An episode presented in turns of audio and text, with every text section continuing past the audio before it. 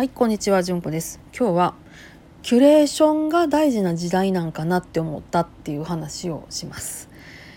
以前にもね、私ね、本屋さんに行って絶望した話っていうのを撮ってるんです。あの本屋に行って、あのあんまりにもあんまりなタイトルのあのとんでも医学だらけのね医学書コーナーを見て憤ったっていう感じの回なんですけどで今回もねちょっとうちの一番近くの本屋さんに行きましたらですね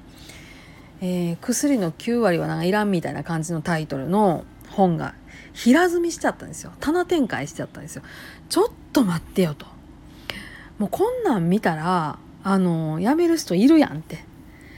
つまり自分にその薬がなぜ必要かっていうのを理解してなくて惰性で飲んでる人っていうのがこういうの引っかかんねんなっていう感じです。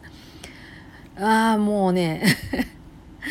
もうそういうのがやりたい人はこの先生のとこ行ってくださいよって正直思うぐらいなんかうんって思いながら帰ってきました。でねあのでもね私の好きな本屋さんっていうのはあるんですよね。江坂のクレヨンハウスとか京都の一乗寺のあの慶文社さんとか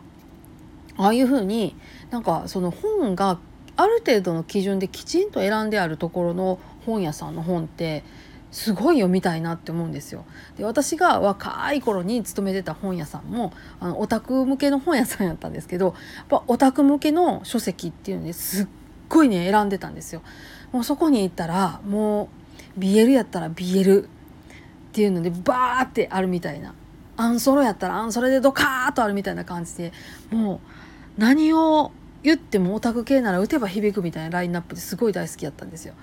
その代わりあの一般書店で売ってるようなそれこそね今言うたあの薬の9割はみたいなんであの棚展開して頑張ってこう出版社が売りたいような本とかっていうのは右から左に流してましたからねこういうのは配本されてくんねんうちはこんなんはね置かへんからもう「千代子さんそれ後ろ入れといて」こんな感じです店長さん。